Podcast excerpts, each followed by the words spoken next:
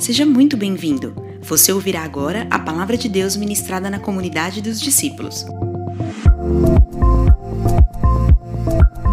Você pode acompanhar o esboço dessa ministração em nosso app disponível na Apple Store ou no Google Play, e também através do nosso site comunidadedosdiscípulos.com.br. Pronto!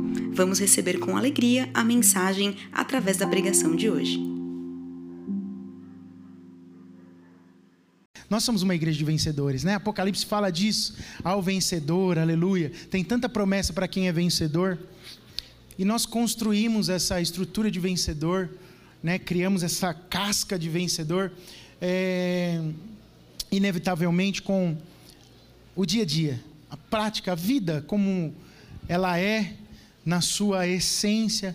Ah, a vida não é um mar de rosas, né? A vida é é, a vida real, ela produz em nós essa possibilidade de criar essa estrutura robusta de vencedores. Mas quando nós não aproveitamos as oportunidades diante daquilo que nós vivemos, nós passamos a vida inteira fracos, sem uma estrutura robusta de vencedores. E eu quero compartilhar um pouquinho sobre isso com você hoje. Todo cristão que ama, serve e que é, segue Jesus Cristo, ele tem dentro de si um potencial para ser vencedor. Um potencial incrível para ser vencedor. Na prática, em algumas situações da vida, a gente termina derrotado. É um fato. É, a, gente, a gente, às vezes, tem fase da vida que a gente fica colecionando derrota. Pequenas derrotas, coisas que vão minando-nos e vão impedindo a gente de enxergar com esses olhos. Por quê? Porque a gente não permite que esse potencial, que é Cristo em nós, seja é, exteriorizado. Você fica só com o potencial e não se transforma em realidade. Apesar de ser um cristão com o potencial de ser vencedor, você não consegue botar isso para fora. Isso tudo tem a ver com a sua vida diária, com a sua resposta prática às situações da vida primeiramente tem a ver com a forma de pensar, e depois, obviamente, aquilo que você pensa é aquilo que você acaba praticando. É comum você perceber é, que grande parte das pessoas, por exemplo, foge das suas responsabilidades, às vezes mais básicas. Quanto mais responsabilidades mais profundas. É, porque é, as pessoas, é, de uma certa forma, nós não queremos ser incomodados, né? principalmente com aquilo que não tem nada a ver com a gente eu não vou ficar arrumando sarna para me coçar. Não é mais ou menos assim que a gente pensa? Então, responsabilidade é uma coisa que é, ela é evitada por muita gente. Começa desde pequeno, com, quando é criança, né? Uma criança tem responsabilidade em, por exemplo, manter a ordem da casa? Não, né? Então, quando você vai numa casa quando você entra na casa, você percebe se ali mora um casal de adultos sozinhos ou se tem crianças na casa. Chega de surpresa. Se você chegar de surpresa, provavelmente você vai tropeçar numa bola, num carrinho, numa boneca. Vai ter uma almofada jogada no chão. Talvez uma meia. Em alguns casos, é. E quando é adolescente? Melhora, né? Adolescente não faz essas coisas, né? é tranquilo.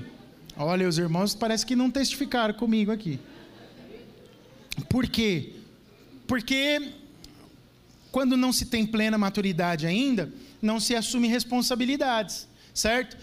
A responsabilidade de pagar a luz é de quem? De pagar a conta da luz. É do pai e da mãe. Portanto, os filhos não se preocupam em apertar o interruptor para desligar a luz quando não se está usando.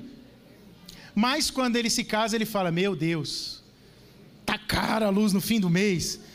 Acho que era por isso que meu pai toda hora falava: Apaga a luz. Então a gente foge das responsabilidades. Tá, é natural do ser humano. Eu li num livro esses dias um pastor comentando que ele usa uma máxima na sua equipe. Olha só, presta atenção na frase, eu gostei demais dela. Viu ou soube é responsabilidade sua. Essa é a máxima da equipe dele de trabalho. Isso não é um provérbio, não está na Bíblia. Ele falou: Eu trabalho com a minha equipe assim. Viu ou soube é responsabilidade sua. Aí a gente começa a falar de um outro nível de maturidade. Considera, por exemplo, numa empresa, né? Se você vir ou souber de algo, mesmo que não tenha nada a ver com o seu setor ali, você trabalha num setor que não tem nada a ver, o fato, simples fato de você fazer parte da equipe daquela empresa, porque você viu ou soube de algo, você se torna responsável por aquilo. Ainda que a sua responsabilidade seja basicamente levar para o responsável o problema. Fala assim, cara, eu não tenho nada a ver com isso, não sou do teu setor, mas ó, eu percebi que tem um problema aqui acontecendo, eu não, não sei o que fazer para ajudar, mas ó, o problema está acontecendo. Então você vai lá e conta para o responsável. Todo mundo foge. Isso parece coisa de X9, né? Se tem uma coisa que a gente ouve muito, mas é terrível ouvir isso, é terrível dizermos isso, é eu não sou pago para isso. Na empresa a gente ouve muito isso. Né? Eu trabalho numa ONG também.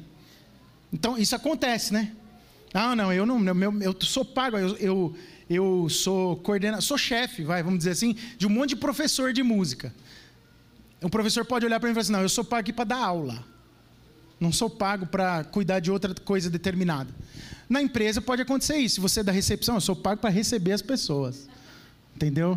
Não me importa se ali é, jogaram papel de bala. Eu não vou pegar, porque essa é responsabilidade do faxineiro.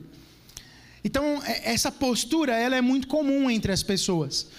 Lavar as mãos, né? E olha, isso não tem nada a ver comigo. O responsável que responda é, é, é a atitude de quem ignora os problemas à sua volta, mas que são problemas que às vezes podem no futuro atingir você mesmo. Aquilo que você ignora que acontece à sua volta, por não querer ser considerado é, é, um bajulador do chefe, porque as pessoas às vezes são acusadas disso, né? Ah, ou aquele que fala tudo, que sabe, tem a forma certa, obviamente, de você falar, pode voltar-se contra você. Quando você permite que um problema muito grande à sua volta crie pernas, braços, mente e asas, ele vai voar e uma hora ele vai parar em cima da sua cabeça, e você sabe que passarinho, quando para sobre a sua cabeça, o seu risco é grande de te sujar completamente. Então, isso acontece com pessoas que não entendem as responsabilidades que têm. Isso acontece só nas empresas? Não. Isso acontece nas igrejas. Isso acontece nas famílias. Às vezes a gente é omisso dentro das nossas famílias. Às vezes a gente não, não consegue ter um olhar de cuidado. E veja, eu não estou falando aqui, tudo tem a forma certa, né? Quando eu dei o exemplo de você saber alguma coisa na empresa, você minimamente tem que falar com quem é responsável sobre um problema que eventualmente tenha acontecido. Mas isso acontece nas células, acontece nas igrejas, acontece nas corporações, acontece em equipes esportivas, acontece onde existe pessoa vivendo e trabalhando por algo, a gente pode ver esse tipo de situação um monte de coisa precisando de solução e muitas pessoas se omitindo. Se você está num lugar e soube de alguma coisa, você precisa com sabedoria, com sabedoria, mais uma vez, com sabedoria, agir da maneira que Cristo nos ensina a viver. Jesus ele passou o seu tempo ministerial aqui na terra ensinando aos discípulos a terem a forma correta de pensar, a agir de forma correta e assumir assim, responsabilidades, entendendo primeiro e depois vivendo as responsabilidades. Em grandes momentos de tensões, foram momentos que Jesus usou para ensinar os discípulos como agir, onde é, parecia que a coisa ia degringolar, que a casa ia cair completamente, o caldo ia desandar, Jesus sempre tinha uma lição perfeita para ensinar. Jesus era um, um grande profeta ele, ele liberava palavras de vida sobre as pessoas e ele tinha sempre uma palavra de fé e de inspiração para ensinar para os seus discípulos. Jesus ele nunca fugiu à responsabilidade que ele sabia que tinha do Pai, a responsabilidade do, do seu ministério. Jesus não desviou o foco.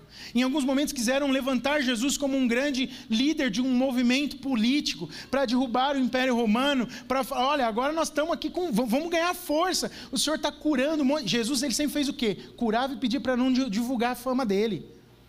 Ele mandava as pessoas curadas embora. E olha, tem, João fala isso no último versículo do Evangelho de João, que não daria para escrever em todos os livros da terra a quantidade de milagres que o Senhor fez. Então, na, aquilo que está registrado na Escritura, a gente nem sabe é, o tamanho da dimensão daquilo que Jesus fez enquanto o seu ministério terreno acontecia. Mas ele nunca usou aquilo, daquilo uma plataforma para se promover, porque ele tinha responsabilidade com o que ele havia recebido do Pai. Ele não abria mão de cumprir o propósito. Quem tem responsabilidade responsabilidade com o que recebeu do Pai, em toda situação está disposto a aprender algo, a viver algo que é da parte de Deus e não está preocupado com a sua autopromoção, está preocupado em viver o propósito de Deus com responsabilidade e por isso faz o que precisa ser feito.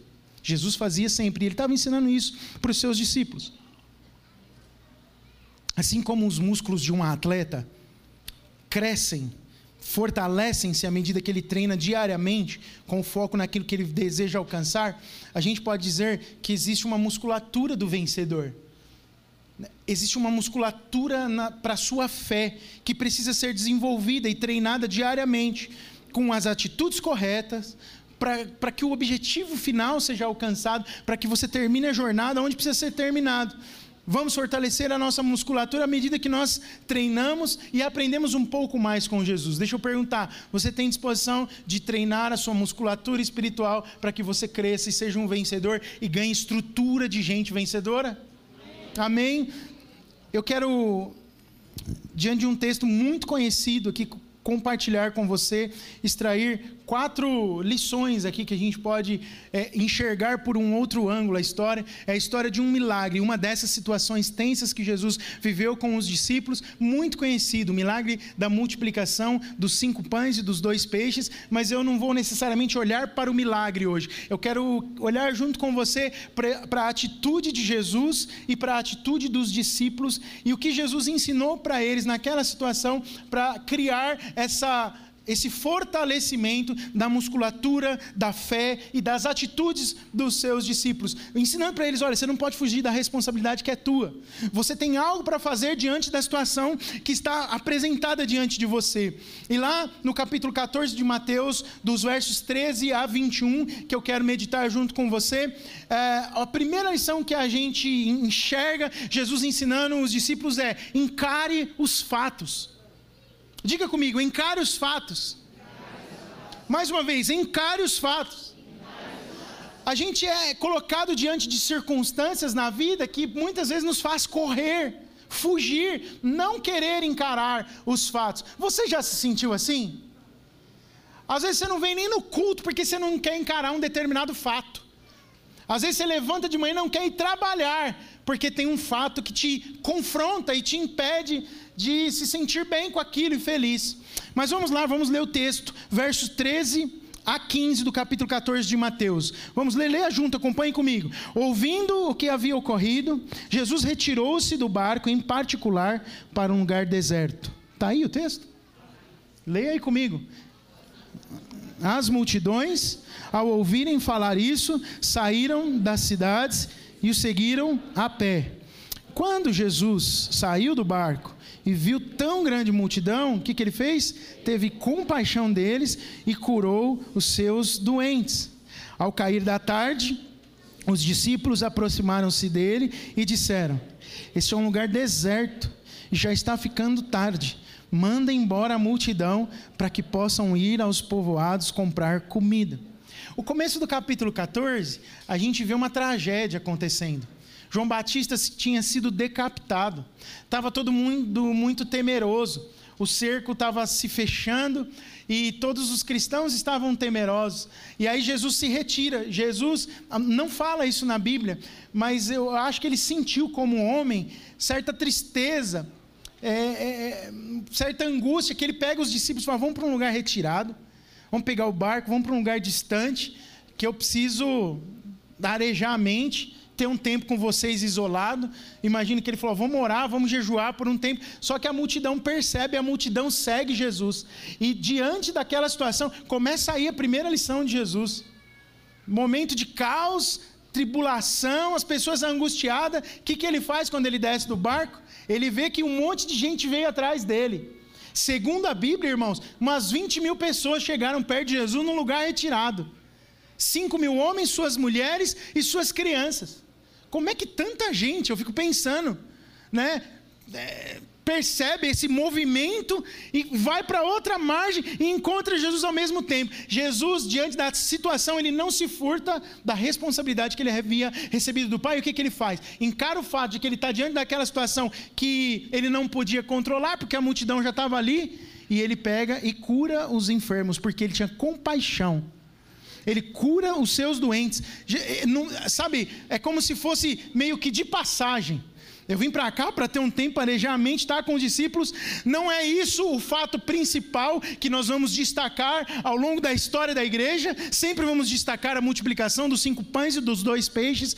Mas Jesus pega e, de passagem, começa a curar doentes. Eu imagino Jesus passando e só colocando a mão: seja curado, seja curado. Em nome, em meu nome, você é curado. Você é curado. E aí o povo começa a andar. Tinha doente de todo tipo. Ele devia ter leproso, devia ter paralítico, devia ter cego, devia ter ter gente com fluxo de sangue, devia ter gente com dor de cabeça, devia ter gente com a garganta doendo, e enquanto eles passavam, Jesus tocava neles, porque ele sabia da responsabilidade que tinha, não foi o quadro que ele planejou, não foi aquilo que ele mesmo desenhou, mas ele vai lá e cura as pessoas, ele está ensinando aos discípulos, a nossa atitude não pode perder o foco, eu vou curar essas pessoas.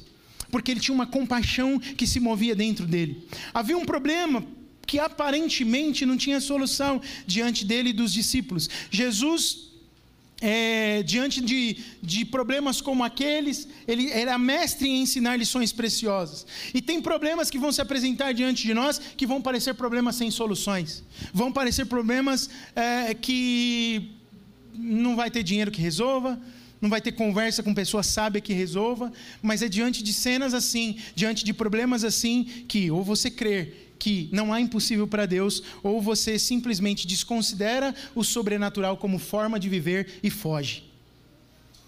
Você tem essas duas opções. Ou você crê que para Deus não há impossível e vai para cima e encara os fatos de frente, ou você simplesmente ignora o sobrenatural como forma pessoal de viver e foge da situação. Qual é a sua escolha? Encarar os fatos ou fugir? Os problemas ali eram muitos, lugar retirado, começava a anoitecer, tinha muita criança junto deles. Crianças, vocês percebem? Quer ver, ó?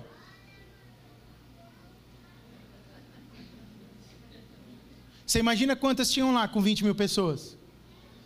Agora, pensa no pior, elas estavam com fome. Uns estavam, mãe, quer tetê. Outros estavam, ô oh, mãe. Ah, é, adolescente fala assim, né? Que hora que nós vamos comer? Imagina, multiplica isso a enésima potência. Caos. Lugar retirado, começava a cair a noite, aquele monte de criança, e os pais meio impacientes, devia ter gente querendo cura ali ainda. Aquela tensão entre os discípulos, meu Deus, a gente veio aqui para ficar em paz. João acabou de perder a cabeça a casa está caindo geral. E esse pessoal, essas crianças, o que, que eles falam para Jesus? Manda todo mundo embora. Manda cada um para sua casa. Célula hoje não. Vai embora. Quero fugir da minha responsabilidade. E é natural, é uma forma natural de se pensar o que os discípulos pensaram. Vamos fracionar o problema. Cada um cuida de uma parte, fica mais fácil. Manda o povo embora e que cada um cuide da sua comida, da sua família, do seu problema. Não é assim? Não é mais fácil de resolver? Cada um cuida do seu problema. Essa é uma forma muito natural, mundana de pensar. Faz sentido para nós em muitas situações. Afinal, a gente às vezes não consegue resolver nem o nosso próprio problema, né? A gente está com dificuldade de querer se preocupar em resolver o dos outros. Spurgeon, ele comentou o livro de Mateus, ele faz um comentário sobre isso. Ele destaca que o Senhor ele sempre tem pensamentos mais nobres do que esses que os discípulos tinham. E ele diz: "E ele vai mostrar, o Senhor vai mostrar a sua eh, generosidade real para aquela faminta multidão." A generosidade de Deus, a compaixão do Pai, Spurgeon está dizendo, ela, ela vai além daquele pensamento natural humano que diz cada um com seus problemas. Eu lavo as minhas mãos, não dá. Não. Deus tem uma mentalidade generosa, diferente dessa mentalidade humana. Então Jesus está ensinando uma primeira lição ali para se criar uma musculatura forte, de uma estrutura de gente vencedora. Gente vencedora não recua diante de circunstâncias difíceis. Gente vencedora não perde o foco do propósito para o qual foi criado. Gente vencedora assume as suas responsabilidades diante de Deus e não importa se está frio ou se está calor, não importa se tem dor de cabeça ou se não tem, não importa se chutou o cachorro ou se não chutou, não importa se está bem e voando com a esposa ou com o marido ou se as coisas não estão muito bem. Vai para Deus, cumpre o seu papel de marido, de esposa, de pai, de filho, de ministro na casa de Deus e faz o que precisa ser feito. Gente que tem estrutura vencedora, cada vez mais torna secundário aquilo que tem menos importância, aquilo que é secundário para Deus e cumpre o propósito de Deus, assumindo suas responsabilidades diante dele. Mas o que a gente vê no tempo presente muitas vezes são as pessoas fugindo das suas responsabilidades, não encarando os fatos seguramente, eu não tenho dúvida do que eu vou falar agora. Existem fatos que precisam ser encarados por você nessa temporada. Os americanos, quando estão falando, né? Eles usam muito essa expressão, in this season. Nesse tempo. É um momento que eu tenho certeza que você precisa encarar de frente alguns fatos. E o Senhor está chamando a sua atenção para isso.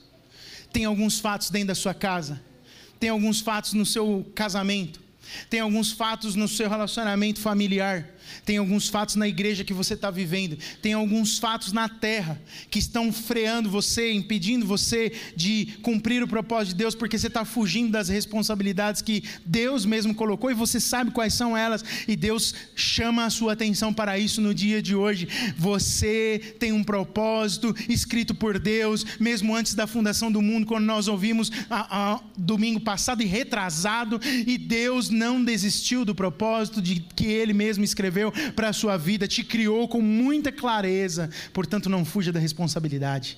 Não diga não é comigo, não diga ah, deixa que o outro faz. Não, Deus escolheu você. Diga, Deus me escolheu. Aleluia. Não foi você quem o escolheu, foi Ele quem te escolheu. Portanto, assuma essa sua posição.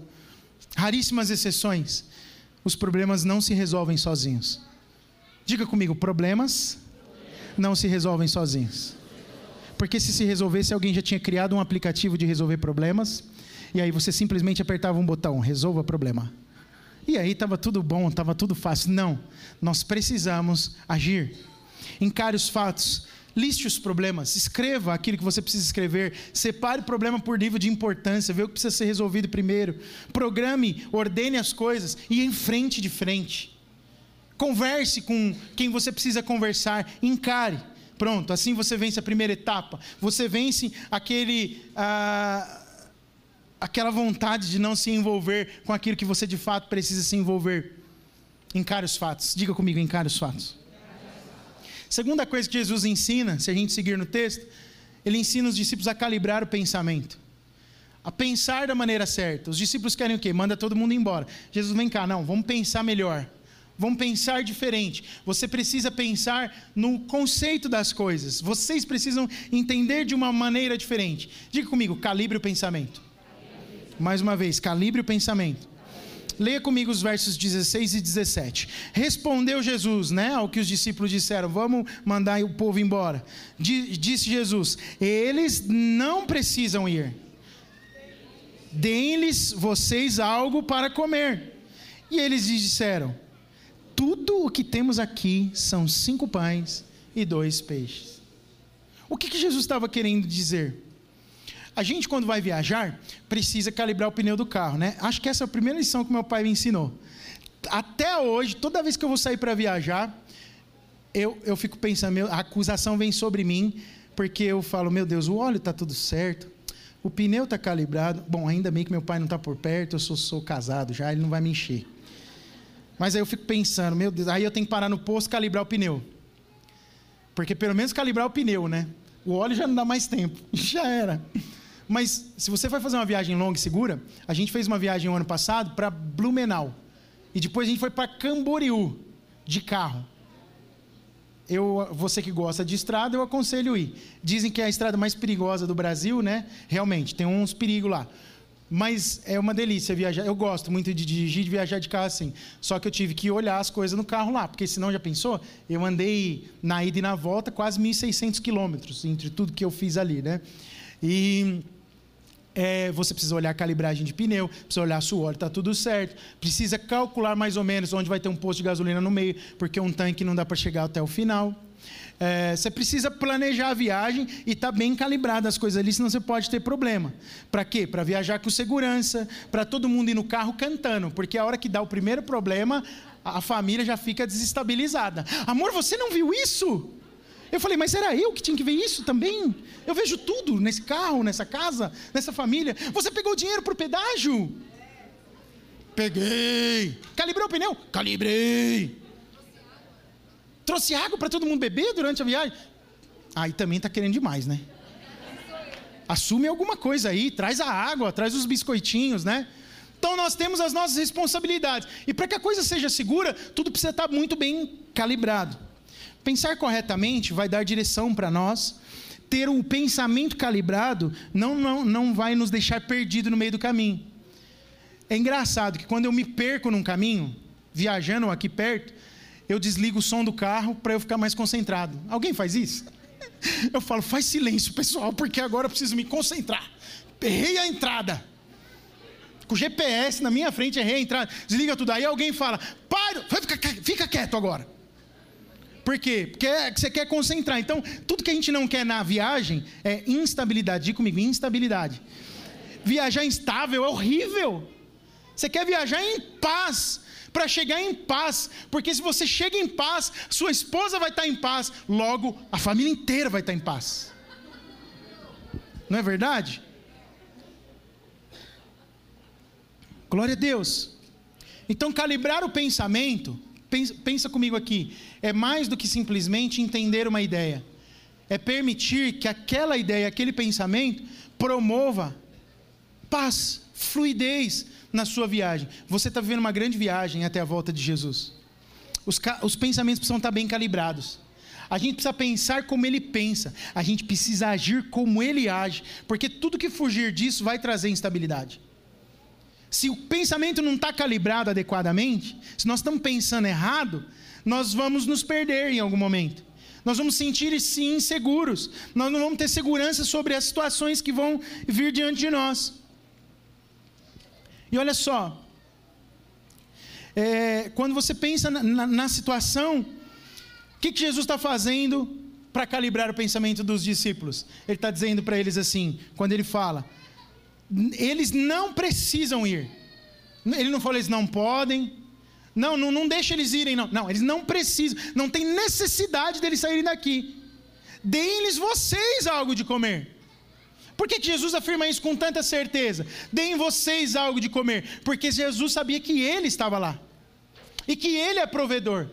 Qual que é a calibragem do pensamento? Enquanto vocês estiverem a minha presença com vocês, eu nunca vou deixar vocês de mão vazia.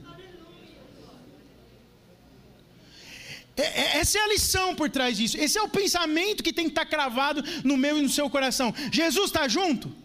O cenário é difícil não importa. Se ele está junto, suas mãos não ficarão vazias, as crianças vão acalmar, é porque elas vão ter comida para comer. A situação vai se estabilizar, o recurso que você precisa, o dinheiro que você precisa para saldar uma conta que você não vai acha que não vai conseguir, Deus vai prover, porque com Cristo no barco, como diz um corinho antigo, tudo vai muito bem. Essa é a calibragem do pensamento que Jesus traz para os discípulos. O Senhor pode te curar de uma é, doença grave por meio da medicina, abrindo portas para você, dando a você a oportunidade de um bom hospital, de talvez fazer uma cirurgia, de ser bem cuidado por médicos em lugares bons? Pode, mas ele também pode operar um milagre e te curar instantaneamente por causa do seu poder. A nossa mente ela é condicionada a pensar que um salário mensal é necessário para que a gente possa saldar as nossas dívidas e comprar o que precisa, e comer e vestir e viver a vida. Mas em momentos de grandes dificuldades, nós precisamos entender e crer. Isso precisa estar calibrado no meu pensamento e no seu. Se tiver um momento de angústia, de dificuldade, se nós estivermos num lugar retirado, se as coisas estiverem muito difíceis e eu não tiver o meu salário mensal por causa de alguma intempérie ou alguma tempestade, eu preciso crer numa coisa: Deus é Deus e continua sendo Deus. Ele foi Deus, ele é Deus e ele será Deus para em qualquer tempo, em qualquer circunstância, em qualquer momento suprir segundo as suas riquezas toda sorte de necessidades que eu e você tiver. Ele é Deus. Então é, o pensamento estar alinhado com isso. Se Jesus está presente, as nossas mãos não estarão vazias. Deus é Deus para prover o que precisamos de qualquer forma, a qualquer tempo para que a provisão venha. Você precisa deixar de lado todo pensamento medíocre e, em fé, começar a considerar o melhor, ao invés de sempre cogitar o pior. Eu não estou falando só de pensamento positivo aqui. Aliás, eu não estou falando de pensamento positivo. Eu estou falando de quem tem o mindset mudado. O seu chip é outro. É de alguém celestial é de alguém que recebeu algo do céu e que tem a mente calibrada. Olha, Jesus está comigo. Portanto, eu não vou me sujeitar a pensamentos medíocres do inferno sobre a minha mente. Deus pode resolver e trazer a solução para qualquer circunstância adversa da minha vida. Se eu estou passando por determinada dificuldade, não importa. É como testemunho daquele irmão do interior. Com botina ou sem botina, eu vou dar glória a Deus. Com comida no prato ou sem comida no prato, eu vou dar glória a Deus. Com, com muito ou com pouco, eu vou dar glória a Deus. Se puder viajar de carro para Blumenau, e se não puder viajar de carro nem para Campinas, eu vou dar glória a Deus, porque Deus é bom, Ele me ama, e não importa as circunstâncias, seja ela difícil que for, Ele continua sendo bom e me amando, e sempre haverá provisão, não vai faltar. Não vai faltar. Com pensamento calibrado dessa forma, pode vir o vendaval que for, você vai sempre ter esperança, e os pensamentos medíocres não invadirão a sua mente. Mas Spurgeon ele fala uma coisa também sobre isso. Ele diz: olha, é bom que a gente saiba quão pobres somos e quão longe estamos de ser capazes de satisfazer as necessidades do povo que está ao nosso redor. Isso não vem de nós. Não, não significa que é você o solucionador. Assumir as responsabilidades e às vezes até de alimentar o povo ao seu redor, não, não está contido em mim ou em você, mas vem de Deus. É porque Jesus está presente, nós somos como mordomos. Jesus é o provedor, nós somos os garçons que levamos a comida à mesa para as pessoas comerem. Mais do que para você, Deus ele quer preparar a, a, a, alimento para as pessoas que estão à sua volta. E no verso 18 nós vemos uma terceira lição. Jesus ele elimina a atenção. Diga comigo, elimine a atenção. Como é que ele elimina a atenção? Leia o texto do verso 18. Tragam-nos aqui para mim. em complemento ao comentário de Spurgeon, Wiersbe, ele escreve o seguinte: Precisamos começar com o que temos e entregar tudo o que temos ao Senhor. Lembra, na primeira palavra que eu ministrei no ano, que eu estava falando sobre Moisés, né? E comece de onde estás. Né? Wiersbe, o comentarista bíblico, ele fala mais ou menos isso. Ele fala: olha, começa da onde você está e entregue o que você tem ao Senhor. O que, que você tem? Ah, pastor, não tenho muita coisa, não. Eu tenho um quilo de feijão lá em casa.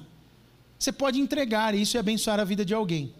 E Deus pode multiplicar isso na vida, na sua vida e em todos ao seu redor.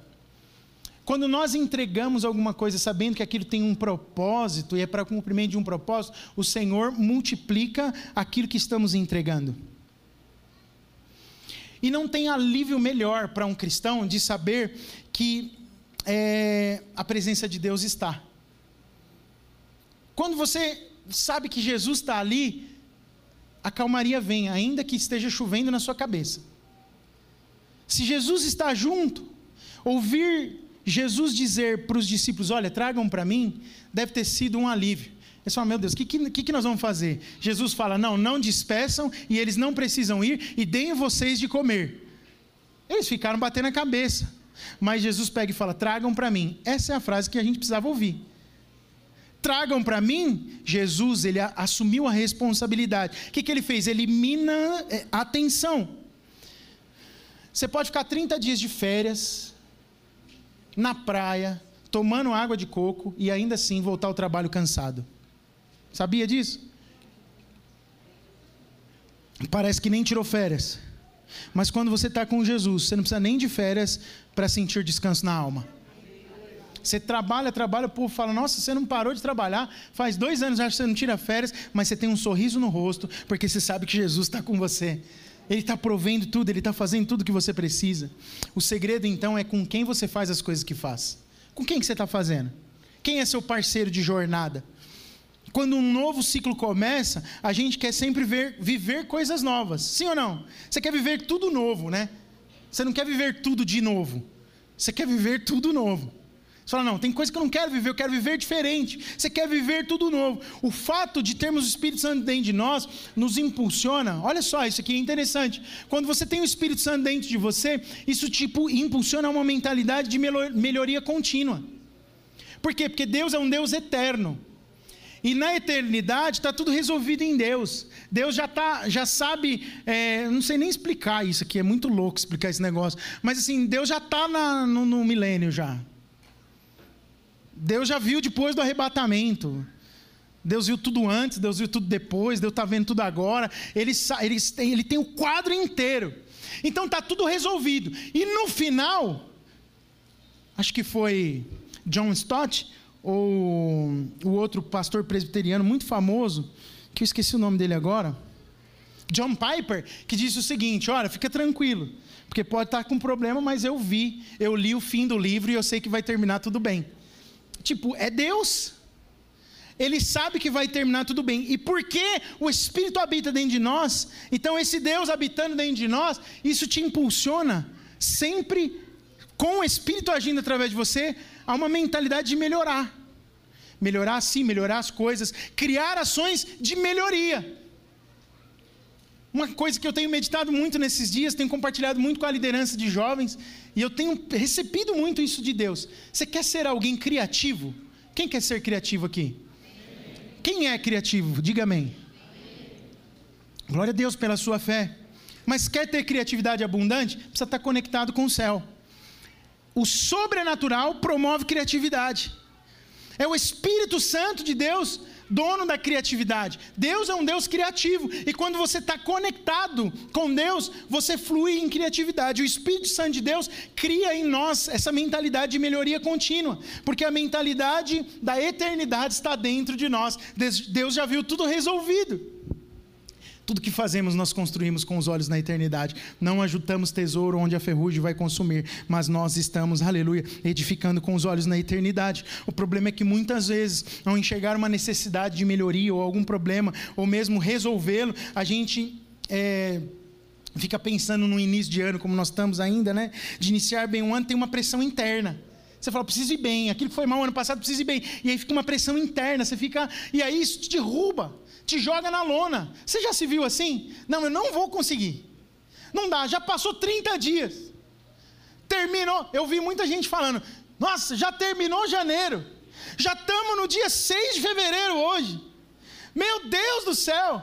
E parece que nada muda. A pandemia, e a falta de dinheiro, e esse governo, e o negacionista, e a máscara, e o inferno à minha volta, e, na, e tudo vai ficar assim. Não, o Espírito de Deus precisa começar a ter proeminência dentro de você. E você é um agente do céu. E você é responsável por uma coisa: elimine a tensão à sua volta. Você pode dizer: nós pegamos, podemos pegar esse problema e colocar nas mãos de Jesus, porque Ele sabe exatamente o que vai fazer. Encare os fatos. Encare os fatos de frente. Preste atenção naquilo que você está vivendo. Calibre o seu pensamento para pensar como Deus pensa. E elimine a atenção colocando tudo nas mãos do Senhor. essa pressão interna que te impede de reagir, só vai ser liberada quando você entregar nas mãos de Jesus. Quando Jesus faz isso com os discípulos, ele chama para si a responsabilidade. Uau! E você imagina a mudança de atmosfera? Quem consegue se transportar para aquele lugar desértico, para aquela relva?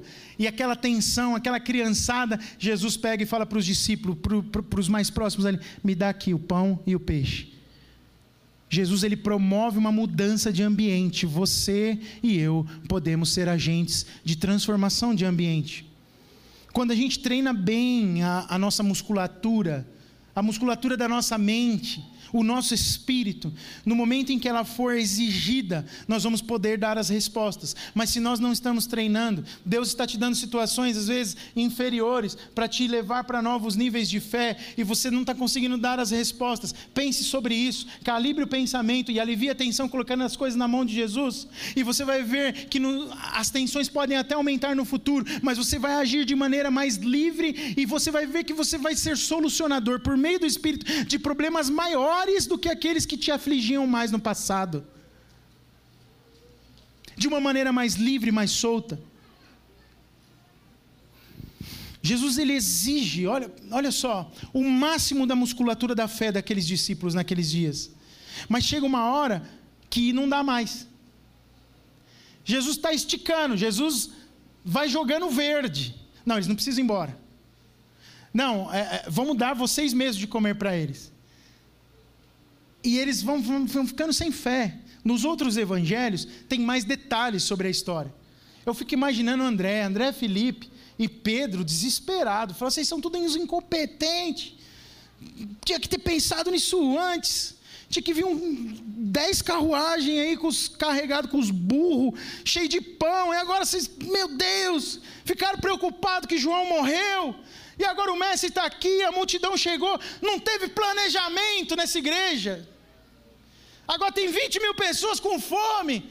Pedrão sentando o rei nos, nos companheiros. André desesperado, André que foi o intermediário. De repente vem esse André, né? Fala, Senhor, tem um menino lá, cinco pães e dois peixes. Jesus está fazendo o que com eles nesse momento de tensão? Esticando a musculatura da fé. Vamos ver até onde eles vão. Jesus está fazendo isso com você todo dia. Até onde a tua fé está indo? Só que ele é tão amoroso que chega um momento que ele fala: é, estiquei no limite, treinou muito hoje, agora deixa eu aliviar a tensão.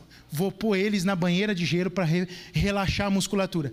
Daqui o pão e o peixe para mim. É isso que ele faz. Só que ele quer uma participação tua no milagre. André teve fé para pegar os cinco pães e dois peixes e saber que é, eu tinha certeza. É, eu penso comigo no meu espírito que André sabia: olha, não, com Jesus vai ter uma saída. Alguma coisa de diferente ele vai fazer. Então é com ele mesmo, não tem outro caminho. Pega o pão e o peixe que tem e dá na mão dele. O Senhor sabe até onde, mas se Ele está testando a sua fé, se Ele está esticando você, é para você ganhar musculatura de fé, para você crescer e a sua estrutura se tornar cada vez mais uma estrutura vencedora. Ele faz isso com você, aleluia. Mas no momento que você não aguentar mais, tenha certeza, Ele chama a responsabilidade. Jesus chama a responsabilidade e você vai ver o milagre acontecer. Quantos creem nisso? Digam amém. amém. E eu concluo com os versos 19 e 21, leia comigo e ordenou que a multidão se assentasse na grama, tomando os cinco pães e os dois peixes, e olhando para o céu, deu graças e partiu os pães. Em seguida, deu-os aos discípulos e estes à multidão. Todos comeram e ficaram satisfeitos, e os discípulos recolheram doze cestos cheios de pedaços que sobraram. O que comeram foram cerca de cinco mil homens, sem contar mulheres e crianças. Uau! O que, qual, é, qual é o quarto, a quarta lição que cria essa casca, essa estrutura de vencedor que Jesus está ensinando ali. Olha, você precisa ter uma atitude de fé que prepara o milagre. Prepare o milagre. Prepare a, a, a, situação para que o milagre aconteça. O Senhor ele prepara o ambiente para depois o milagre acontecer. As pessoas, o que a gente acabou de ler, as pessoas elas são organizadas em grupos no, no Evangelho de Lucas, se não me falha a memória, ou no de Marcos. Isso é mais explicado, né? Então são grupos com a quantidade igual de pessoas e os discípulos que são doze vão enchendo, vão pegando o pão de, da mão de Jesus e vão distribuindo as pessoas e eles vão nos grupos menores. O que que Jesus faz? Ele pega aquela cena de caos, traz o pão para a mão dele, dá graças ao Pai e fala para os discípulos: senta todo mundo na grama, acalma o coração, respira o ar fresco, que as famílias se reúnam, porque agora chegou a hora do milagre acontecer. Será que você consegue assumir uma responsabilidade desse tamanho quando você está aconselhando alguém? Quando você discipula alguém e o caos está estabelecido, você fala: calma, vamos sentar aqui, eu preciso dizer algo para você agora. Eu tenho uma palavra de Deus para liberar sobre a sua vida. Esse ambiente de caos vai ser mudado agora, porque o sobrenatural de Deus está começando a agir neste lugar, e a sua casa é um lugar onde vai reinar a paz que vem do céu. Se o problema é falta de dinheiro, nós vamos ver a provisão do céu sendo derramada aqui. Se o problema é briga entre o casal, nós vamos ver a, a, provisão de entendimento dos dois acontecer aqui. Se o problema é com um filho que está perdido nas drogas, se o problema é, seja ele de que ordem for, eu tenho uma palavra de Deus. O caos vai dar lugar à calmaria é isso que eu e você, como é, é, é, mensageiros do Evangelho, precisamos ter como é, responsabilidade. Quando você faz isso, você prepara o milagre. Você prepara um ambiente de milagre. Sabe por quê? Quando você está fazendo isso, você está injetando fé no coração das pessoas. Quando você faz isso, é porque lá atrás, Deus já te deu, Deus já esticou a sua musculatura. E você está só ensinando alguém. Você fala assim: um dia faltou dinheiro na minha casa. Um dia minha família era destruída. Um dia eu não, também não tinha esperança. Um dia eu achava que não ia poder casar porque não tinha dinheiro. Mas Deus fez isso na minha vida, porque eu entreguei isso nas mãos de Jesus. Quando você faz isso, você alivia a tensão e você prepara um ambiente de milagre. Então, encarar os fatos, eliminar a tensão, calibrar o pensamento pre e preparar esse ambiente com atitudes. É, é, é uma estrutura mental e prática que só vive o cristão que deixa o potencial do espírito sair para fora. Senão a gente vive um evangelho só para nós. O José falou isso enquanto compartilhava aqui. Tudo que nós recebemos do Senhor, irmãos, nós precisamos compartilhar. As pessoas estão, com fome e nós precisamos dar a elas de comer. Você percebe que no meio dessa dificuldade, o Senhor promove esse ambiente. A gente precisa ter essa atitude não é uma questão de pensamento positivo, mais uma vez, mas é uma questão de injetar fé. Diga comigo, injetar fé. Injetar fé na situação. Dizer que Jesus não despede ninguém com as mãos vazias. Se o pensamento está calibrado, sabe? É... Eu trabalhei com americanos e indianos. Eu trabalhava num sistema e, nós brasileiros temos uma mente diferente mesmo.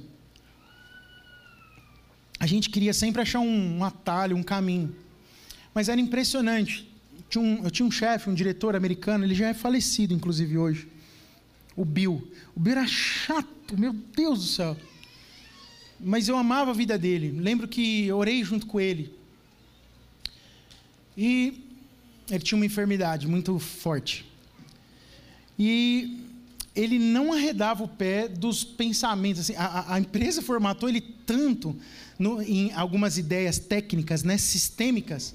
Ele falou: não, mas isso sempre deu certo, isso vai funcionar. Eu quero que você consiga entender. A mente dele, o pensamento dele estava muito calibrado. E por muitas vezes eu tive que admitir: falar, caramba, o cara estava certo. O caminho era bem esse mesmo.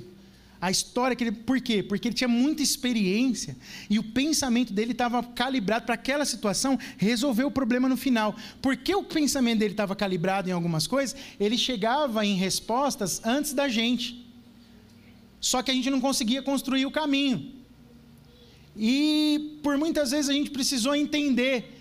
Só que assim, às vezes ele não sabia também o caminho, mas ele sabia por causa do pensamento ajustado, que o final devia ser ali.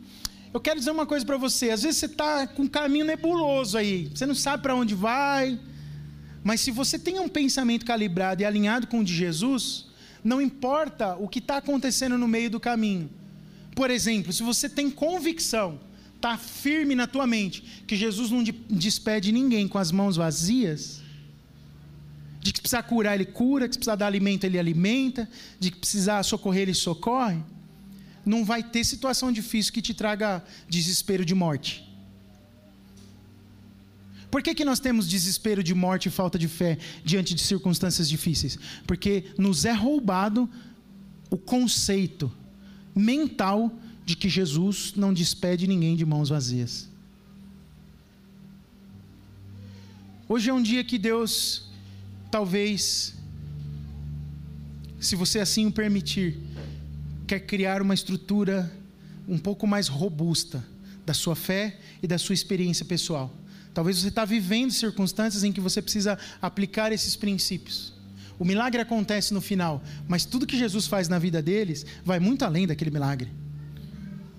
O, o milagre da multiplicação é algo estupendo, né? Você fala, uau, mas a lição principal não estava ali em ter mais pão ou ter mais peixe. Até porque, né, eu lendo um comentário sobre isso essa semana, você vê que Jesus multiplica tanto que cinco pães e dois peixes alimenta todo mundo e sobra doze cestos cheios. Quer dizer, Deus sempre vai nos dar não só para o suprimento, mas para a abundância. Deus tem abundância para mim e para você. Basta encarar os fatos, ter o pensamento calibrado, eliminar a tensão. Olha, só elimina a tensão e prepara o milagre quem tem o pensamento calibrado porque está encarando bem os fatos. Fez o link? Então fica de pé, vamos orar. E vamos pedir que o Senhor nos traga a revelação disso. De novo, presta atenção. Você só vai conseguir eliminar a tensão e preparar um ambiente de milagre se você encarar de frente os fatos e a dificuldade que você está tendo. Encare de frente os fatos. E mude o pensamento. Ou melhor, alinho com os de Jesus.